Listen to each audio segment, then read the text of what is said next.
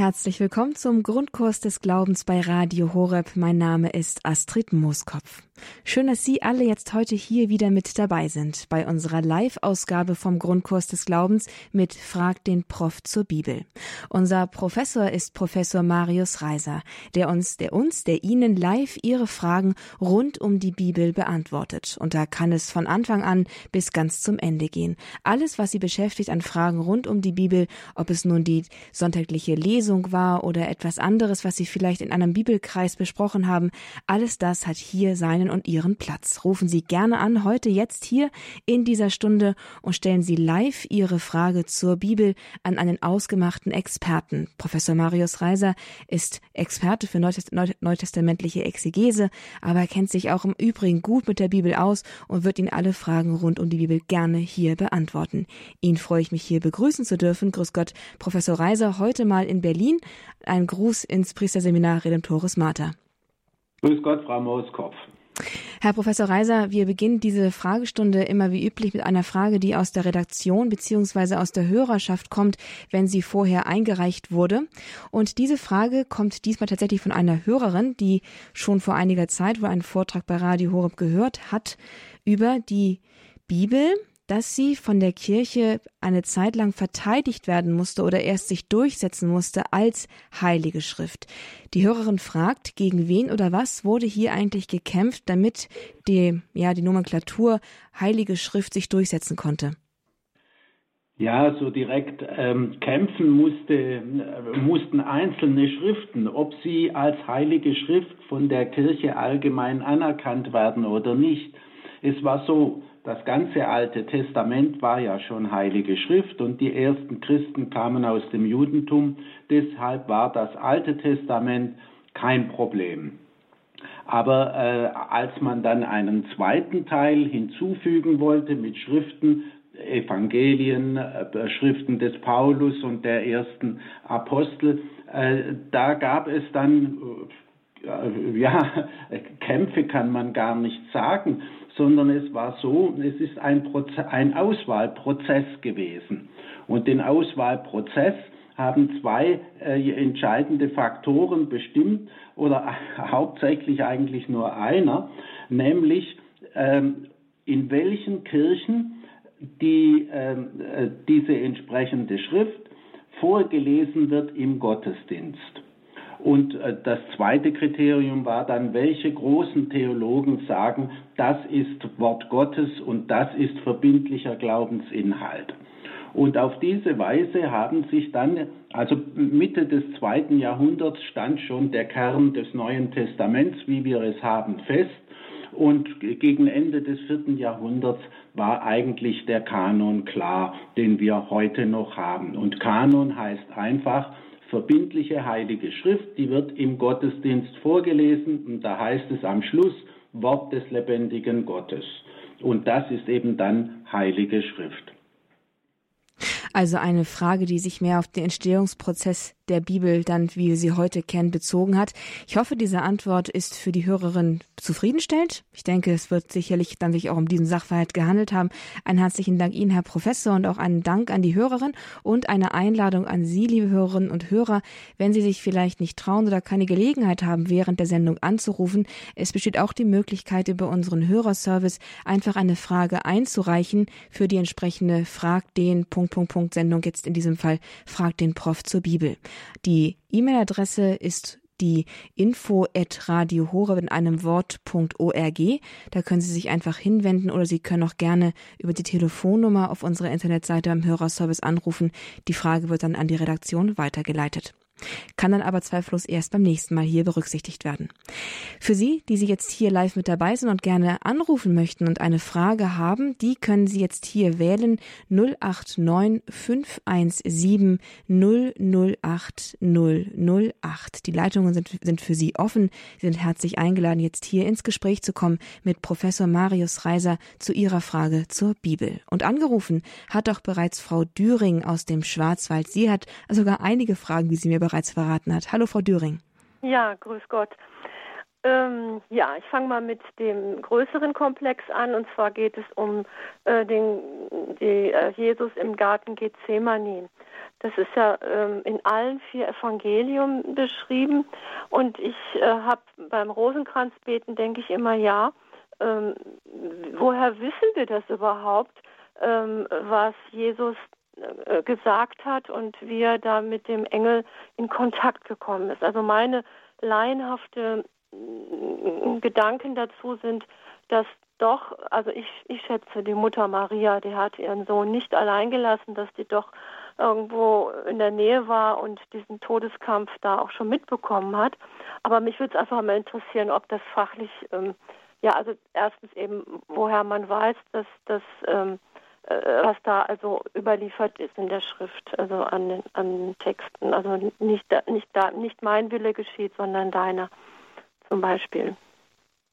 Ja, also ähm, es ist so, die, das Gebet Jesu in Gethsemane, das können ja nur, man muss als erstes sagen, man hat in der Antike und auch noch offenbar bis ins Mittelalter hinein im Allgemeinen laut gebetet. Laut. Mhm. Ähm, die Jünger waren ja äh, ein Stück entfernt. Jesus ließ sie ja einen Steinwurf entfernt. Aber wir können uns, äh, es ist ohne weiteres möglich, dass die Jünger hören können, was Jesus gebetet hat. Und damit müssen wir sogar rechnen. Und äh, so sehe ich keine Schwierigkeit darin. Jesus hat laut gebetet, er hat vielleicht sogar geschrien. Also mhm. Es ist ja immerhin äh, ganz schrecklich, was er vor sich hat. Mhm. Und so haben die Jünger das gehört. Von einer mhm. Anwesenheit äh, der Mutter Jesu ist nirgends auch nur eine Andeutung und das wäre auch unwahrscheinlich. Eine Frau kann nicht ähm, äh, abends oder gar nachts äh, alleine auf die Straße kommen und ähm, da muss die Frau grundsätzlich im Haus mhm. bleiben. Mhm. Ich bin halt immer davon ausgegangen, dass die Jünger eingeschlafen sind und nichts mitbekommen haben, aber das äh, scheint dann da wirklich so gut erklärbar zu sein. Gut, meine nächste Frage, die bezieht sich auch auf den Garten Gethsemane, und zwar die Gefangennahme äh, Jesu, äh, wo da von diesem jungen Mann berichtet wird, ähm, der dann flieht und äh, sein Leinentuch zurücklegt. Das heißt, er ist nackt dann weggelaufen. Äh, sehe ich das so richtig? Äh, die Sache ist so, wahrscheinlich bringen die äh, Wächter Jesus da an einem Haus vorbei und äh, da denkt er, was ist denn los und guckt raus und dann packen sie den gleich. Ah. Ähm, und daraufhin rennt er weg. Die große Frage ist, äh, der bleibt ja anonym, der bekommt keinen Namen. Mhm. Und hat sich äh, überlegt, das muss doch irgendein Bekannter gewesen sein. Und die Theorie, die mir am meisten einleuchtet, wenn man da schon einen Namen nennen, ist, äh, diese Szene haben wir ja nur beim ähm, äh, Evangelisten Markus. Mhm. Und dass Markus hier sich selbst beschreibt. Dieser Markus war ja äh, wohl identisch mit dem Johannes Markus aus der Apostelgeschichte und der hatte äh, ein Haus in Jerusalem. Und äh, es ist also nicht unwahrscheinlich, äh, dass es äh, Johannes Markus gewesen wäre, denn äh, so etwas tut ein äh, antiker Autor durchaus, dass er sich selbst ein eigenes Erlebnis einbaut, aber mhm. selbstverständlich ohne sich beim Namen zu nennen. Ja, das macht Sinn, ja. Und die dritte ähm, ist auch auf die Gethsemane-Situation im Johannes ähm, 18 äh, wo dann die, die Soldaten kommen und, und Jesus auf die sogar zugeht und sagt, wen sucht ihr? Und dann sagen die halt, äh, wen. Und dann sagt er, ich bin es. Und was ich überhaupt nicht verstehe, dass die dann hinstürzen und also das verstehe ich nicht, warum die, nur weil er sich da offenbart, sind die einfach nur so erstaunt, aber da muss man ja nicht gleich hinfallen oder ähm, ja, da haben Sie schon recht. Aber offensichtlich hören die in dem Ich bin es mehr heraus. Eigentlich kann nach dem Alten Testament nur Gott selbst Ich bin es sagen. Ah, okay. Ist eine ungeheure Aussage, nicht? Und ähm, ich, mir liegt eben sehr nahe und mich überzeugt eigentlich ähm, Chesterton, G.K. Chesterton, der sagt, ähm, Gott ist allein in der Lage zu sagen, ich bin, I am. Ja? Alle Menschen, alles, was existiert, ist abgeleitet von Gott, ist von Gott erschaffen ist, ähm, und ist, existiert nicht aus sich heraus. Aber Gott existiert aus sich heraus. Und offenbar hören die, äh, diese Leute, das ist, äh, sind ja Leute, die, das ist die Tempelpolizei, die mhm. ihn da verhaftet, die hören, ich bin es und, und meinen, sie hören Gottes Stimme selbst und dann fallen die nieder. Ja, das, äh, das, ja, das kriegt echt eine Dimension. Und die letzte Frage, die bezieht sich auf Römer 11, 32, wo es heißt, äh, denn Gott hat alle in den Ungehorsam eingeschlossen, um sich aller zu erbarmen, beziehungsweise im Grunde schon der Text davor, also den verstehe ich überhaupt nicht. Da muss man den ganzen Zusammenhang beachten. Paulus ist es ja sehr wichtig, dass nicht nur die Juden als auserwähltes Volk von Gott äh, erlöst werden sollen und gerettet werden sollen, sondern eben auch die Heiden. Und er argumentiert ja gerade in den ersten Kapiteln des äh, Römerbriefs, die Juden haben gesündigt, indem sie eben das Gesetz nicht erfüllt haben in vollständig. Und die Heiden ähm, haben gesündigt, indem sie sich nicht an ihr Gewissen halten, indem ja auch Gott spricht und Gottes mhm wirksam wird. Und so sind beide, Juden und Heiden, in den Ungehorsam eingeschlossen und damit ganz auf die Gnade Gottes angewiesen. Und auf diese Weise sind in gewisser Weise Juden und Heiden auf einer Stufe. Oh, und aha. alle angewiesen auf Gottes Gnade. Ja, also vielen, vielen Dank. Ich habe mir alles immer wenn ich Bibel lese, dann schreibe ich mir immer die Sachen raus und dann denke ich, hoffentlich kommt wieder die Sendung und dann kann ich alle meine Fragen loswerden. Ja, ja herzlichen Dank. Bitte. Ja, großartig. Das ist sozusagen geradezu vorbildlich, wie Sie das handhaben, Frau Döring. Danke für Ihre zahlreichen Fragen. Super interessant. Muss ich aber nochmal nachfragen, Herr, Herr Professor. Sie haben so ganz nebenbei und selbstverständlich erwähnt, Sie haben Jesus wahrscheinlich da an einem Haus vorbeigebracht. Ähm, wie, ähm, wie kommen Sie denn darauf, dass da ein Haus im Garten Gethsemane steht? Also, also, die müssen ja Jesus äh, in die Stadt bringen. Das ist ja äh, von Gethsemane aus. Und, die, und das ist eine Szene, die meines Erachtens nur in der Stadt äh, spielen kann. In Gethsemane draußen ist, läuft doch keiner in einer Tunika herum. Das, das ist, ja, das stimmt wohl. Deswegen, deswegen ist es auch so, so verwunderlich, dass es halt ähm, da, weil ich habe das immer in den Garten Gethsemane halt hineingepackt, weil es heißt doch, so. und da flohen sie und, äh, und nur einer folgte ihnen dann ah. halt nach. Und das habe ich dann gedacht, okay, das muss dann ja offensichtlich im Garten Gethsemane sich da so ereignet haben. Gut, also auf jeden Fall, das ist die äh, einzige Theorie, die mir einleuchtet, mhm. dass es sich hier dann um den Evangelisten Markus handelt, der mhm. auf jeden Fall ein Haus in Jerusalem hatte. Ich verstehe. Auf jeden Fall super interessant, diese, aber diese aus, mögliche Auslegung halt dann auch mal so in Betracht zu ziehen. Danke, Herr Professor. Liebe Zuhörerinnen und Zuhörer, auch Sie sind herzlich eingeladen, hier in ein lebendiges Gespräch, wie Sie bereits merken, über Ihre Bibelfragen zu kommen. Sie können auch gerne mehrere stellen, wenn Sie vielleicht sogar mehrere auf dem Herzen haben. Die Telefonnummer hier ins Studio von Radio Horeb zum Grundkurs des Glaubens zum Gespräch mit Professor Marius Reiser zu Ihrer Bibelfrage ist die 089 517 008 008. Bislang sind Sie geradezu ungewöhnlich zurückhaltend. Sie können gerne jetzt zum Telefonhörer greifen und Ihre Frage hier einbringen. 089 517 008 008. Als nächstes hat uns hier eine anonyme Anruferin erreicht. Sie möchte auch eine Frage stellen. Grüß Gott, hallo. Grüß Gott.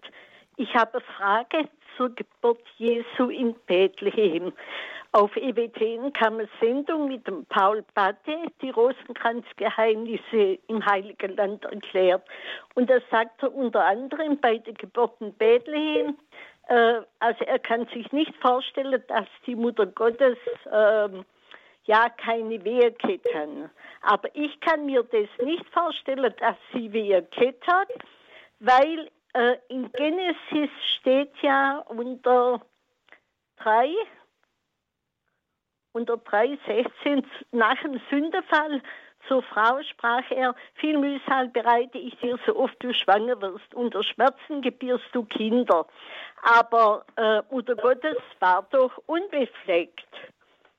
Da haben Sie ganz recht. Und in Jesaja 66, 7 steht, Aber ob das im Zusammenhang ist, das weiß ich nicht. Noch ehe die Frau ihre Wehen bekommt, hat sie schon geboren. Ehe die Wehen über sie kamen, brachte sie einen Knaben zur Welt. Also ja. ich kann mir nicht vorstellen, dass Mutter Gottes stundenlang in der Wehe gelegen ist. Ich habe selber drei Kinder geboren, aber sie ist doch sündenlos. Da haben Sie äh, eine richtige Überlegung angestellt. Diese Überlegung haben auch viele Kirchenväter angestellt.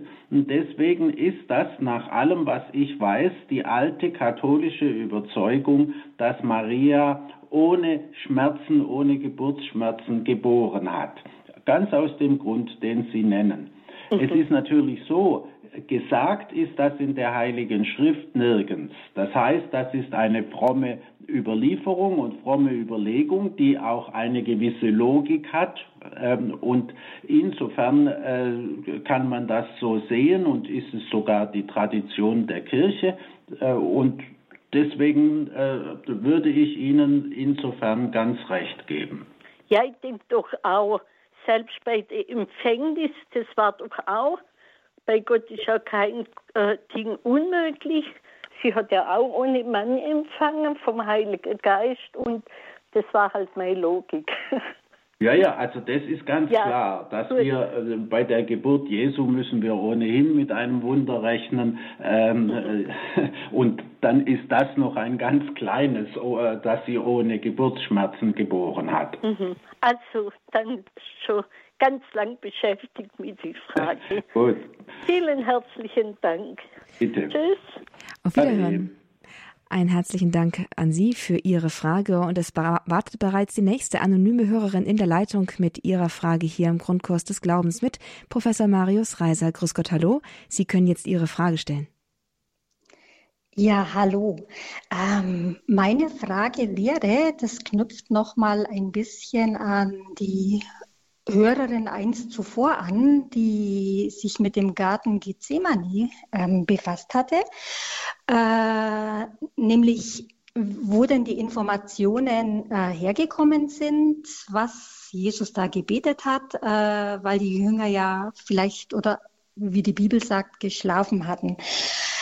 Jetzt muss ich dazu sagen, ich komme aus einem Umfeld von früher her, da war ich bei den Zeugen Jehovas und, und da glaubte man eigentlich, äh, ich sage jetzt mal so, an die wörtliche Inspiration der Bibel. Also das hat sich gestützt eigentlich auf den Timotheusbrief, Kapitel 3, 1. oder 2. Timotheus, dass eben die ganze Schrift von Gott eingegeben ist oder inspiriert ist, um eben für uns von Nutzen zu sein, damit wir lernen. Das und da wäre jetzt eben meine Frage. auch. Mhm, mhm, genau. Und meine Frage ist jetzt einfach, äh, wie, wie, verhält sich das jetzt eigentlich mit der Inspiration, was ich bis jetzt immer so mitgekriegt habe? Also wir Katholiken glauben jetzt ja, glaub, ja nicht unbedingt, dass das so wortwörtlich, denke ich, eingegeben worden ist. Einfach wie sich das mit dieser Inspiration oder, oder Eingabe ver, äh, verhält, hat Gott einfach bloß den, äh, ich sage jetzt mal, äh, ja, also Impuls gegeben, dass, dass, dass die Leute die passenden Gedanken sich machen, die heiligen Evangelisten etc. und das niederschreiben. Oder ist einfach manchmal, dass sie zum Beispiel gerade im Garten Gethsemane, sie das einfach von Gott erfahren hatten, wie das genau war und, und eben dann trotzdem, dass sie es ja eigentlich vielleicht verschlafen hatten, eben das so doch bekannt geworden ist. Ja, da, da, können wir die beiden Fragen mal auseinandernehmen. Also zunächst zur Inspiration. Darüber hat die Kirche erstmals offiziell äh, sich äh, geäußert im Zweiten Vatikanischen Konzil, in der berühmten dogmatischen Konstitution Dei Verbum. Und darin ist festgehalten, dass äh, die ganze Heilige Schrift inspiriert ist und, äh, und das inspiriert ist eben äh, das, was die Schriften aussagen wollen, dass das wahr ist. Man muss also immer darauf achten, nicht wortwörtlich nehmen, äh, dass man darauf achtet, was will denn der biblische Autor, der Hagiograph, wie man sagt, der heilige Schriftsteller zum Ausdruck bringen. Es gibt ja auch Gleichnisse. Die Gleichnisse sind natürlich nicht einfach so passiert, sondern sie sind erzählt, damit man etwas versteht, nicht beim verlorenen Sohn oder so.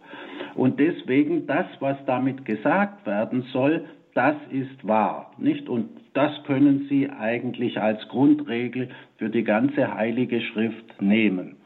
Und ähm, im Fall von Gethsemane, das habe ich ja vorhin schon gesagt, müssen wir damit rechnen, dass äh, die Jünger dieses Gebet Jesu, das er ja wiederholt hat, äh, durchaus mitbekommen haben.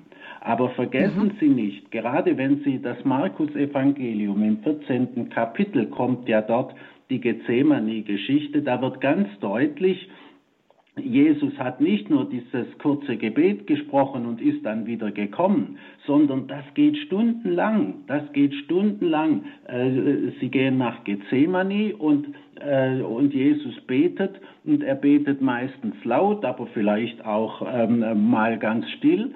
Und gegen Morgen wird er dann verhaftet. Nicht also mhm. das Ganze geht sehr lange sehr lange. Und dass dann die Jünger dazwischen einschlafen und Jesus kommt ja zweimal zurück und findet sie immer schlafend und sagt, konntet ihr nicht wenigstens eine Stunde mit mir wachen?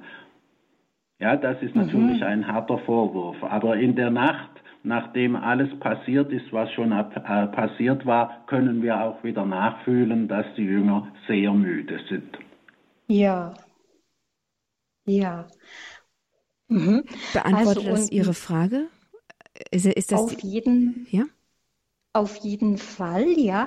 Also und mit der Inspiration, also das kann ich mir praktisch so vorstellen, denk, also jetzt in meinen einfachen Worten, so ganz laienhaft dass also Gott gibt praktisch den Inhalt denen, die das aufgeschrieben haben, irgendwie ins Herz, in den Sinn und, und die tun das dann eben mit ihrem eigenen Vokabular und ihrem eigenen Background so in ihrer eigenen Art dann eben niederschreiben. Da haben Sie ganz Kann recht. Und noch ein Punkt mhm. muss, ich hinzufügen.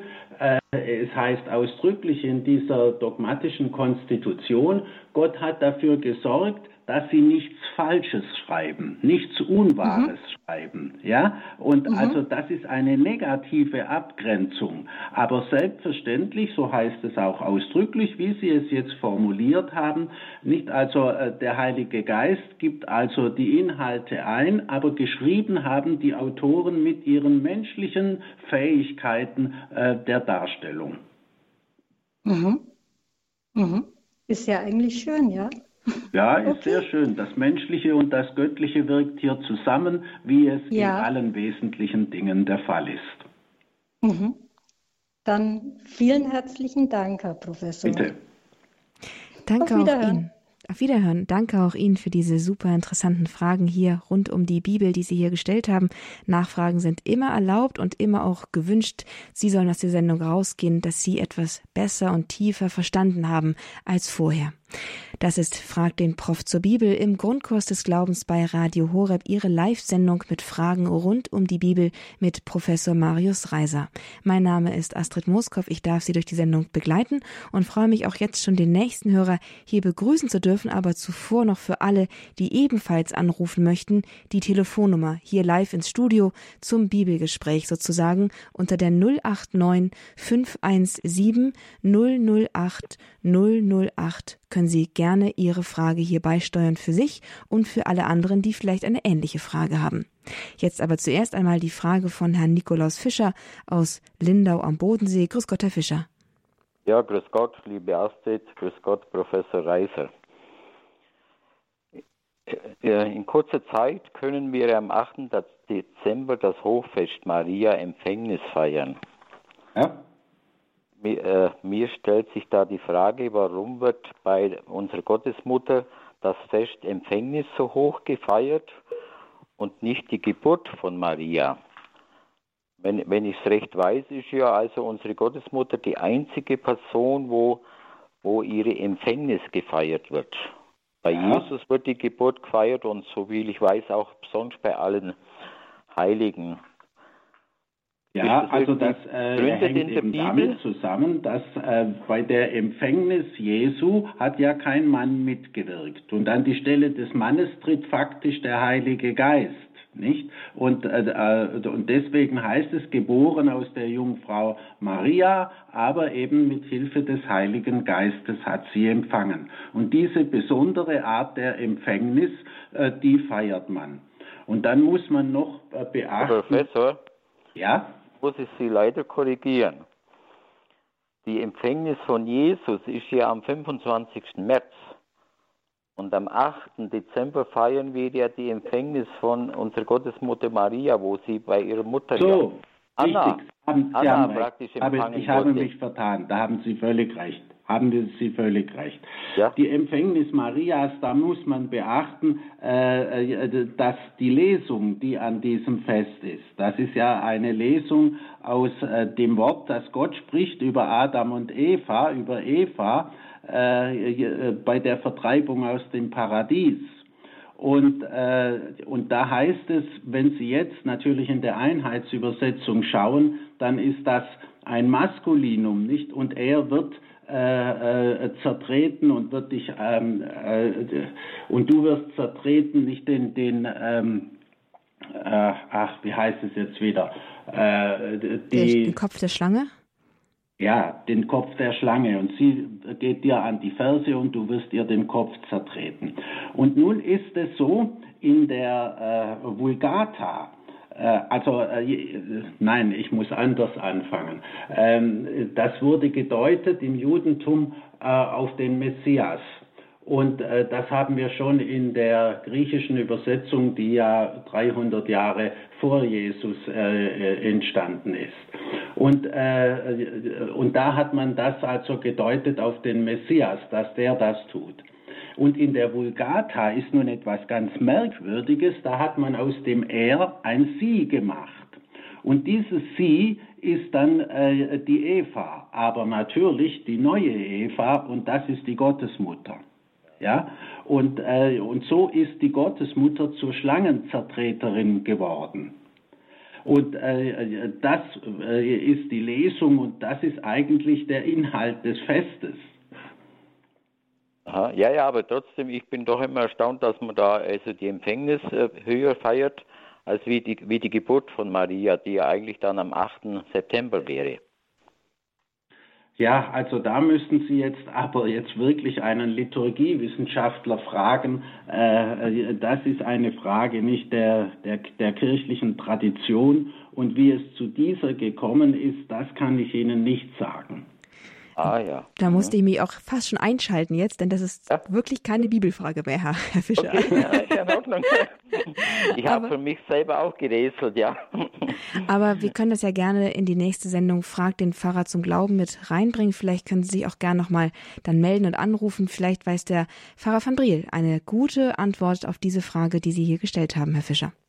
Ja, ja klar, gerne. Genau. Ja. Und aber auch die Beantwortung jetzt hier von Professor Reiser ist ja hochinteressant, diese Veränderung in der Übersetzung, die dann plötzlich auch den Inhalt eines ganzen Festes der Kirche ausmacht.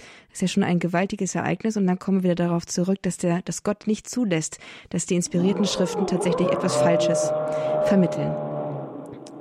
Genau, hier im Grundkurs des Glaubens geht es um Fragen rund um die Bibel. Hier wird gearbeitet. Das macht nichts, das ist das Leben, Herr Professor.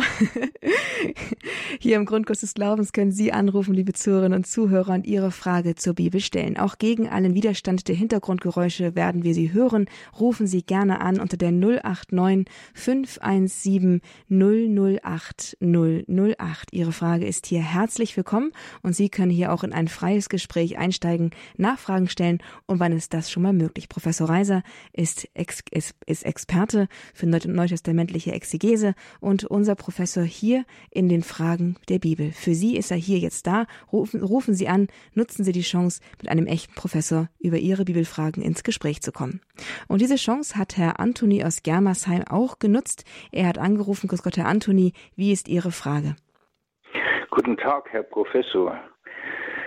Johannes Evangelium Kapitel 17, Vers 12. solange ich bei ihnen war, bewahrte ich sie in deinem Namen, den du mir gegeben hast, und ich habe sie behütet, und keiner von ihnen ging verloren, außer der Sohn des Verderbens, damit sich die Schrift erfüllte. Jetzt ist die Frage, was ist gemeint mit dem Sohn des Verderbens? Das ist der Judas, mhm. der Verräter also, des Herrn. Also kann man hier sagen, dass Jesus aussagt über Judas, dass er verloren ging. Äh, das ist jetzt die Frage, was verloren ging heißt. Also die katholische Kirche jedenfalls hat niemals äh, positiv behauptet, dass Judas in der Hölle sei. Ja, also äh, von keinem Menschen hat die katholische Kirche jemals gesagt, er sei äh, mit derselben Sicherheit in der Hölle, wie eben zahlreiche äh, Menschen äh, in der, im Himmel sind. Nicht alle, die als Heilige anerkannt sind, sind im Himmel. Und ähm, aber von der Hölle hat nie äh, die katholische Kirche ähm, etwas Entsprechendes gesagt. Also eine letzte Aussage über das Heil des Judas können wir nicht machen, jedenfalls nicht mit Berufung auf ein kirchliches Urteil. Mhm.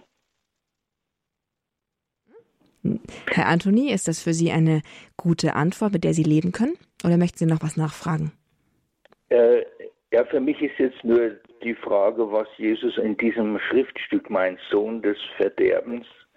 Äh, irgendwie äh, spricht er ja über den Sohn des Verderbens irgendein Verlorengehen aus, aus jetzt in dieser Schriftstelle, in dieser Bibelstelle. Ah, aber äh, eben verloren gehen heißt nicht ewig verloren gehen. Ähm, mhm. Er ist zunächst verloren gegangen, nachher sind ja die zwölf nicht mehr die zwölf, sondern nur noch elf und es muss ein Apostel nachgewählt werden und insofern ist er für den Zwölferkreis, für die Apostel verloren. Und mhm. mehr können wir eigentlich nicht mit Sicherheit sagen. Vielen Dank, ja, und Gottes Segen. Danke. Vielen Dank. Herr Anthony, ein Gruß nach Germersheim. Danke für die Frage, die Sie hier eingebracht haben. Das hatte ich auch noch nie gehört, Herr Professor, dass das Verlorengehen auf den Apostelkreis sich bezieht, möglicherweise. Zunächst auf jeden Fall. Ja, das ist irgendwie total einleuchtend. Man muss das Naheliegende sehen, nicht, oder? genau. Hier im Grundkurs des Glaubens Ihre Fragen rund um die Bibel mit Professor Marius Reiser. Ihr Anruf genügt und Sie können eine Frage stellen, die Ihnen vielleicht schon länger auf der Seele brennt. 089 517 008 008. Eine ganz herzliche Einladung. Und jetzt hier live auf Sendung Herr Alois Springer aus Bad Wurzach. Hallo, Herr Springer. Ja, grüß Gott. Grüß Gott. Herr Professor Reiser. Ja, ich bin jetzt wahrscheinlich dann in dem Fall auch falsch, aber der Vorredner, der, da wurde ja auch von der unbefleckten Empfängnis oder so gesprochen. Ich meine, ich bin da auch der, der Meinung von eben, weil es ist die unbefleckte Empfängnis hängt mit der Geburt, wo, wo Maria selbst von der Anna geboren wurde. Ja. Die, die, die, diese Geburt, äh, da wurde Maria ohne Sünde empfangen. Man, die wurde ja vom Joachim gezeugt. Man, das, äh, in, in, der Ehe, Sexualität in der Ehe ist, ist ja keine Sünde mehr. Ja. Und, und Maria, Maria wurde, wird nicht deshalb, äh, ohne die, dass sie Jesus, äh, weil sie Jesus also ohne, äh, mit, durch Heiligen Geist empfangen hat, nicht deshalb wird sie unbefleckt empfänglich, äh, äh, bezeichnet, sondern weil sie von, von Gott wie, äh, einen, als neue Eva sozusagen ohne Sünde äh, äh, empfangen, also geboren wurde. Ja, äh, wissen Sie, äh, ich habe einmal am 8. Dezember, da, war, da ist in Mainz immer in der äh, Kirche des Priesterseminars, äh, die haben äh, den Feiertag, ihren Seminarfeiertag am 8. Dezember. Und da hat einmal der Kardinal Lehmann eine sehr schöne Predigt gehalten, die mir äh, immer im Gedächtnis geblieben ist. Und zwar predigte er von den reinen Anfängen. Wenn irgendwo etwas Wichtiges beginnt, dann muss der Beginn fehlerlos und rein sein, zumindest mit absolut reiner Absicht muss das Ganze geschehen sein. Und nun müssen Sie ja bedenken, es geht bei Maria um die Mutter des äh, Erlösers, um die Mutter Gottes selbst und da muss alles vollkommen rein beginnen. Und da muss auch sie selbst rein von einer Erbsünde sein. Und, äh, und in dieser Hinsicht ist sie dann natürlich eine ganz ausnahmshafte äh, ähm, äh, Person. Und, äh, und das ist eben der vollkommen reine Anfang der Heilsgeschichte, um den es hier eigentlich geht. Und der dann auch gefeiert wird, nicht wahr? Das ist der dann auch gefeiert wird. Genau, natürlich. das macht es natürlich auch total einleuchtend, dass das so hervorgehoben wird, weil der Anfang ist definitiv absolut rein. Ja, Herr Springer, danke, dass Sie das nochmal eingebracht haben, Gelegenheit gegeben haben, da nochmal drauf einzugehen. Wir kommen zu unserer nächsten Anruferin, Frau Hannelore Zerr aus Würzburg, hat sie angerufen. Grüß Gott, Frau Zerr. Ja, guten Tag, Herr Professor und Frau. Ah, Entschuldigung. Ah, macht jetzt Frau Mooskopf. Ja, genau. Kein Problem. Ähm, ich, ich, seit ich, ja, wie soll ich denn sagen, bewusst äh, Evangelium lese und so, geht, geht mir das nicht in den Sinn, bei der Hochzeit, die da eingeladen werden, die Leute, und dann soll er von den Straßen und Zäunen die Menschen holen und einer hat kein Hochzeitsgewand. Das geht mir nicht ein. Wie kann er denn auch eins haben, wenn er von der Straße kommt? Da haben Sie ganz recht. Das ist eine klassische Schwierigkeit der Exegeten. Und äh, diese Schwierigkeit äh, äh, lässt sich ähm, vor allem durch eine neuere Methode äh, halbwegs einleuchtend erklären. Ähm, hm ist so, wenn Sie äh, zunächst im 14. Kapitel bei Lukas, da haben mhm. Sie das Gleichnis vom großen Gastmahl. Mhm. Und dieses Gleichnis war offenbar die Grundlage für Matthäus, und das hat er aber noch ausgebaut und hat daraus eine ganze kleine Heilsgeschichte gemacht. Nicht? Da wird dann noch eine Stadt zerstört und dann ist mhm. immer noch alles fertig auf, äh, auf dem Herd und man kann immer noch äh, Gäste holen, um dieses äh, Essen ähm, noch äh, zu genießen. Und äh, da hat er auch noch diese Szene mit dem Mann, der kein hochzeitliches Gewand eingebaut. Und höchstwahrscheinlich ähm, fehlt bei dieser, das war einmal ein selbstständiges Gleichnis. Und bei diesem mhm. Gleichnis fehlt nun der Anfang. Und äh, dieser Anfang muss ja ungefähr so gewesen sein, nicht? Da wird eingeladen zur Hochzeit und einer hat keine Lust, sich ein hochzeitliches Gewand anzuziehen und kommt dann in seinem ganz normalen Alltagskittel daher und dafür wird er bestraft. In diesem Gleichnis geht es also um, um das Thema, dass der Mensch eben auch entsprechend sich verhalten muss. Auch entsprechend dem Glauben muss man leben. Das genügt nicht, dass ich sage, ich glaube, Herr, Herr, sondern man muss auch danach tun.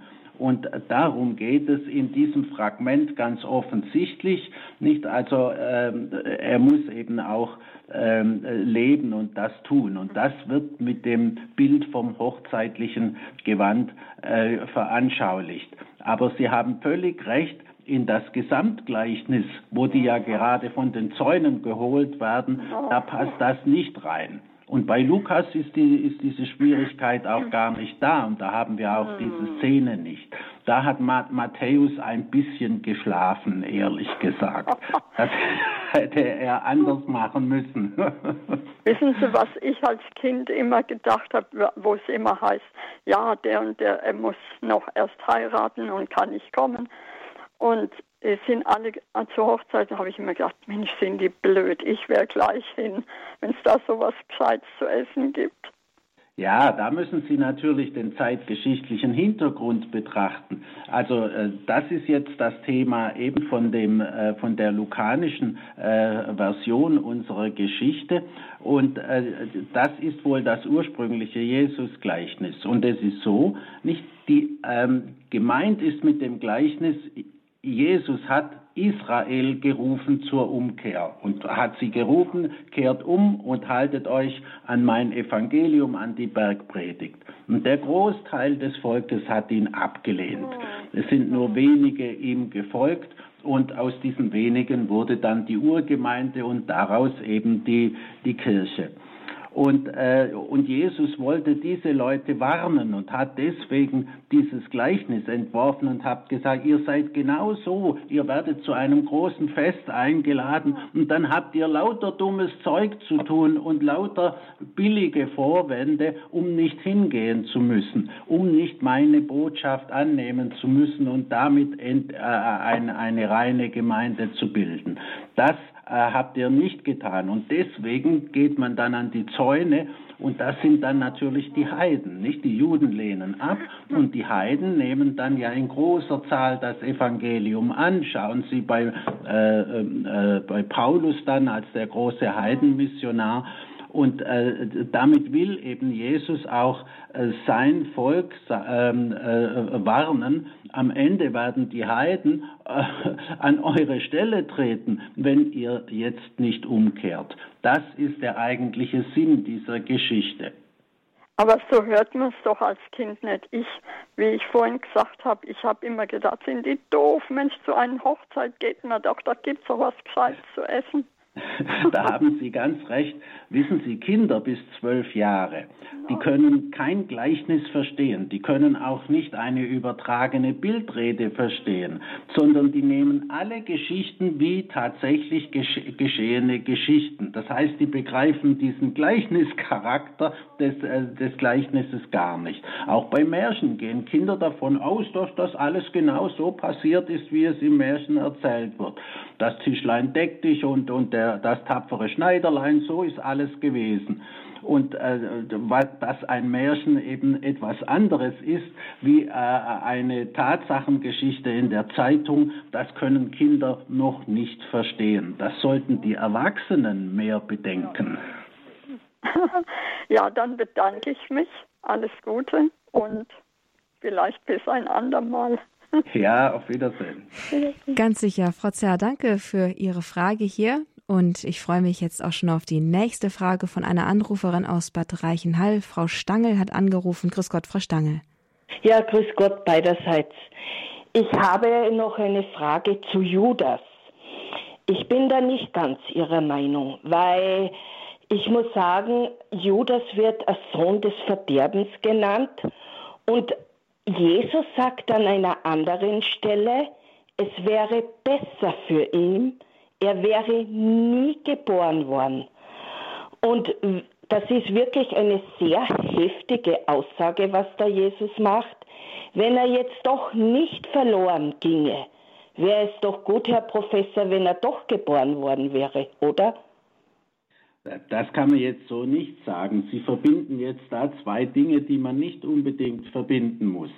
Äh, Sie haben ganz recht, diese Aussage, die Jesus macht, auch schon im Markus-Evangelium, ähm, äh, es wäre besser, er wäre nicht geboren worden.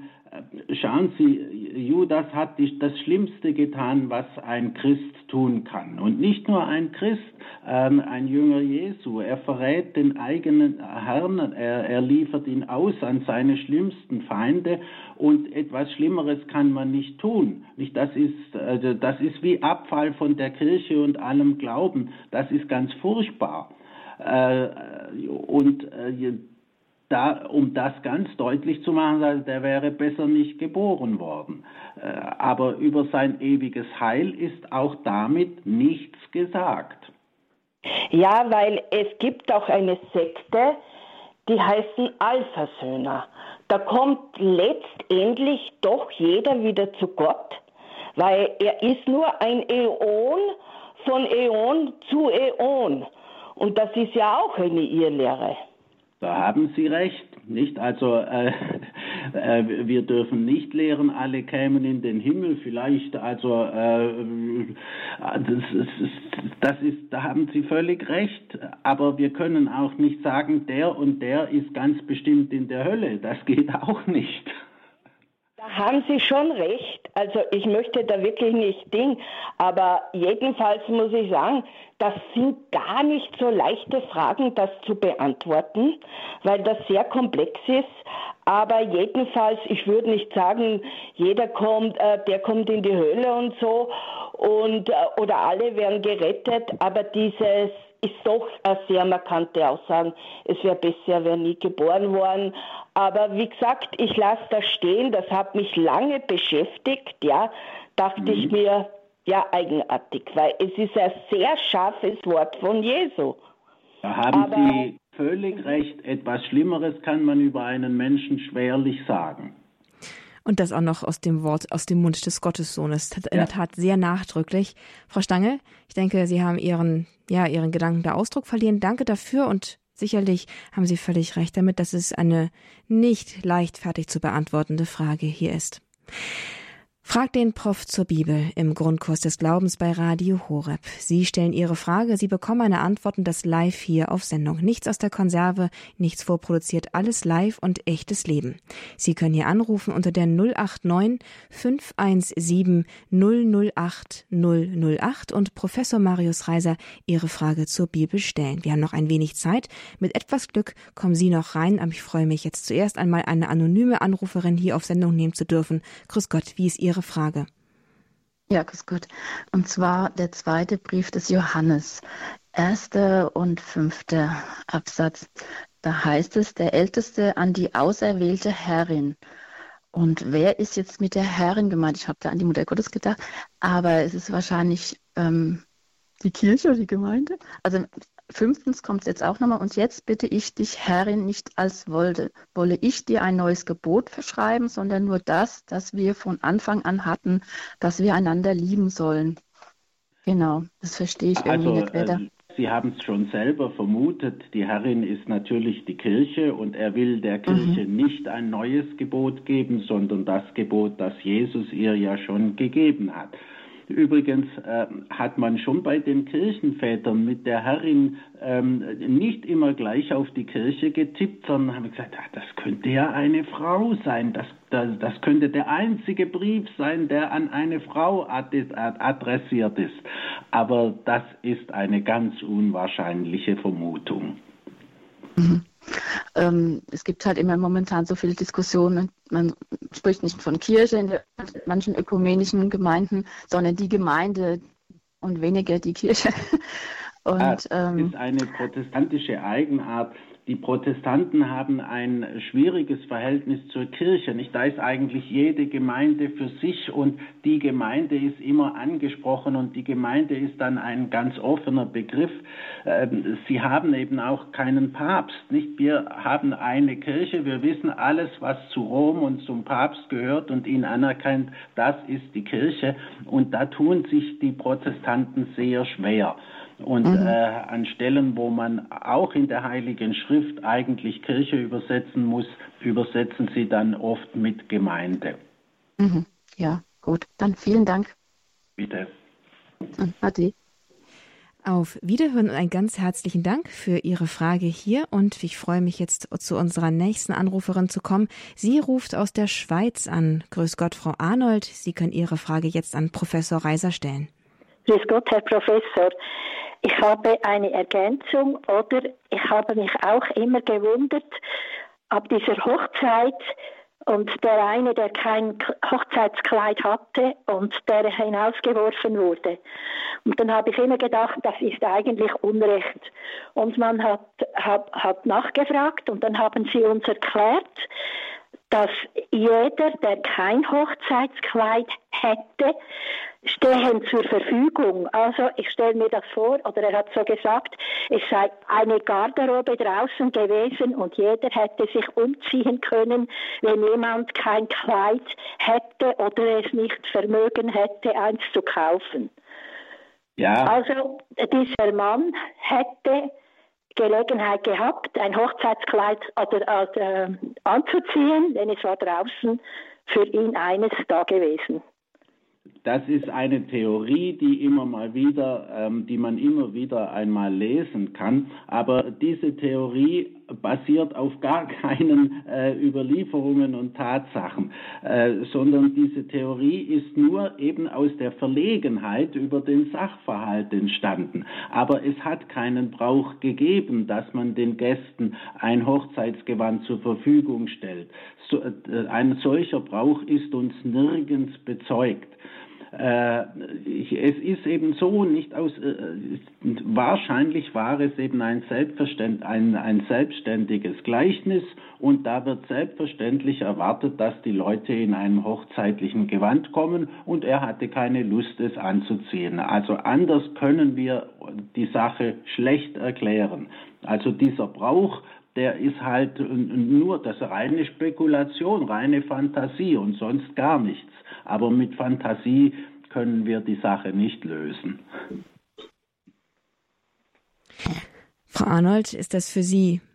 Erten Sie mal, ah, ich habe falsche, genau. Frau Arnold, hören Sie uns? Ja. Genau.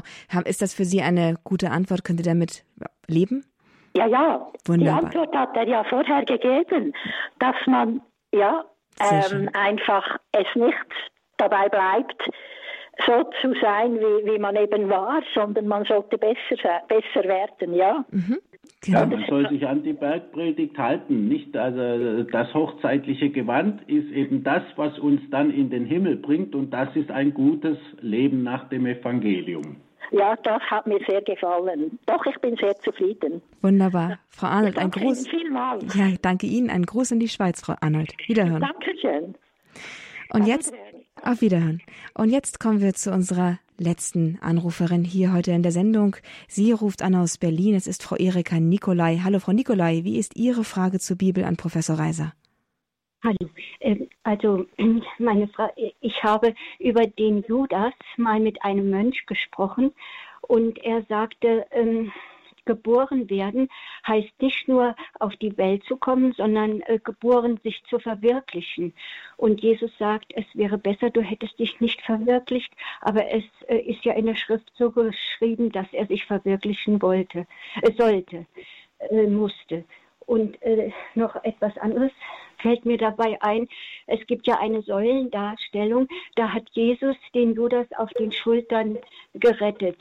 Ähm, das war das jetzt noch, was ich dazu sagen wollte über Judas. Ja, Sie sehen, mit dem Judas haben sich die Christen schon immer schwer getan. Aber das mit dem Geborenwerden, äh, äh, dass das bedeutet, er muss sich verwirklichen, ähm, da wüsste ich jetzt auch nicht, wie man so etwas belegen kann. Also äh, geboren werden ist eine klare Sache und ähm, mit sich verwirklichen, da weiß ich kein Beispiel, wo das äh, so verwendet wird. Also das glaube ich nicht. Dass Jesus den Judas auf den Schultern hat, äh, das ist eben der Versuch zu sagen, äh, auch ganz am Schluss hat Jesus hat er, hat Judas noch die Chance gehabt, äh, zu bereuen. Es ist ja so, nach katholischer Lehre ist das Allerschlimmste, wenn man Sünde um Sünde tut und sich sozusagen hineinreitet in die äh, Sünde. Äh, das Schlimmste ist, dass am Ende eine Verzweiflung steht. Nicht die absolute Verzweiflung, denn das sündige Leben führt zu nichts Gutem.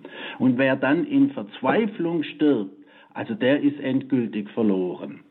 Aber die katholische Kirche sagt auch, bis zum Schluss hat der Mensch die Möglichkeit, Reue zu zeigen. Äh, er kann ganz am Ende noch sagen, ähm, äh, äh, Erbarmen äh, nach Erbarmen rufen und, und sagen, also äh, Jesus verzeih mir. Und dann äh, hat er schon, dann kommt er schon ins Fegfeuer und nicht mehr in die Hölle. Aber dass man das noch schafft am Schluss, da muss man drauf hinarbeiten. Ja, das habe ich auch schon gehört, dass das eigentlich Vorbereitung ist, nicht äh, so wie der Schächer am Kreuz. Der hatte das sogar genau. schon vorbereitet. Er ist das Beispiel, nicht der Schächer am Kreuz, nicht und zwar im Gegensatz zu seinem Kollegen auf der anderen Seite. Nicht dieser Schächer, dem fällt zum Schluss ein zu sagen, Herr, gedenke an mich, wenn du in dein Reich kommst. Und das reicht. Damit ist er nicht mehr in der Hölle. Das ist nach Origenes der klarste Fall einer äh, Erlösung aus Gnade allein. Und das Thema hat mir tatsächlich auch schon die Angewiesenheit auf die göttliche Gnade, und zwar im radikalen Sinne. Auch das wurde hier heute schon Thema in Frag den Prof zur Bibel bei Radio Horeb im Grundkurs des Glaubens. An Sie, Frau Nikolai nach Berlin, einen ganz herzlichen Dank, dass Sie das nochmal eingebracht haben, dass wir dank Ihnen auch so zu einem so schönen Schluss kommen konnten. Danke aber auch Ihnen allen, liebe Zuhörerinnen und Zuhörer, liebe Anruferinnen und Anrufer, dass Sie sich hier alle so eingebracht haben mit so interessanten Fragen und so wenig schüchtern einfach nachgefragt haben haben, wenn Sie was nicht verstanden haben. Machen Sie es auch gerne weiterhin. Die nächste Sendung mit Professor Reiser ist im nächsten Monat dann. Auch dann können Sie wieder anrufen unter der gleichen Nummer und Ihre Frage zur Bibel beisteuern und in ein spannendes und lebendiges Bibelgespräch einsteigen. Ihnen, Professor Reiser, einen ganz herzlichen Dank für Ihre Zeit wieder einmal und für Ihre kompetenten Antworten, die Sie uns hier gegeben haben. Herzlichen Dank. Bitte gern geschehen. Die Sendung, liebe Zuhörerinnen und Zuhörer, die können Sie natürlich wie immer auch nachhören. Es lohnt sich, diese Fragen und Antworten noch einmal nachzuhören und auch vielleicht auch mal darüber nachzudenken in einer ruhigen Minute. Unter www.horeb.org in der Mediathek finden Sie diese Sendung in Kürze zum Nachhören im Podcast in der Rubrik Grundkurs des Glaubens. Wir laden Sie da in Kürze für Sie hoch. Alles kostenlos und zu Ihrer freien Verfügung. Schön, dass Sie heute mit dabei gewesen sind. Danke für Ihr Interesse und bis zum nächsten Mal im Grundkurs des Glaubens. Ich verabschiede mich und wünsche Ihnen viel Freude mit dem weiteren Programm bei Radio Horeb. Am Mikrofon war für Sie Astrid Mooskopf.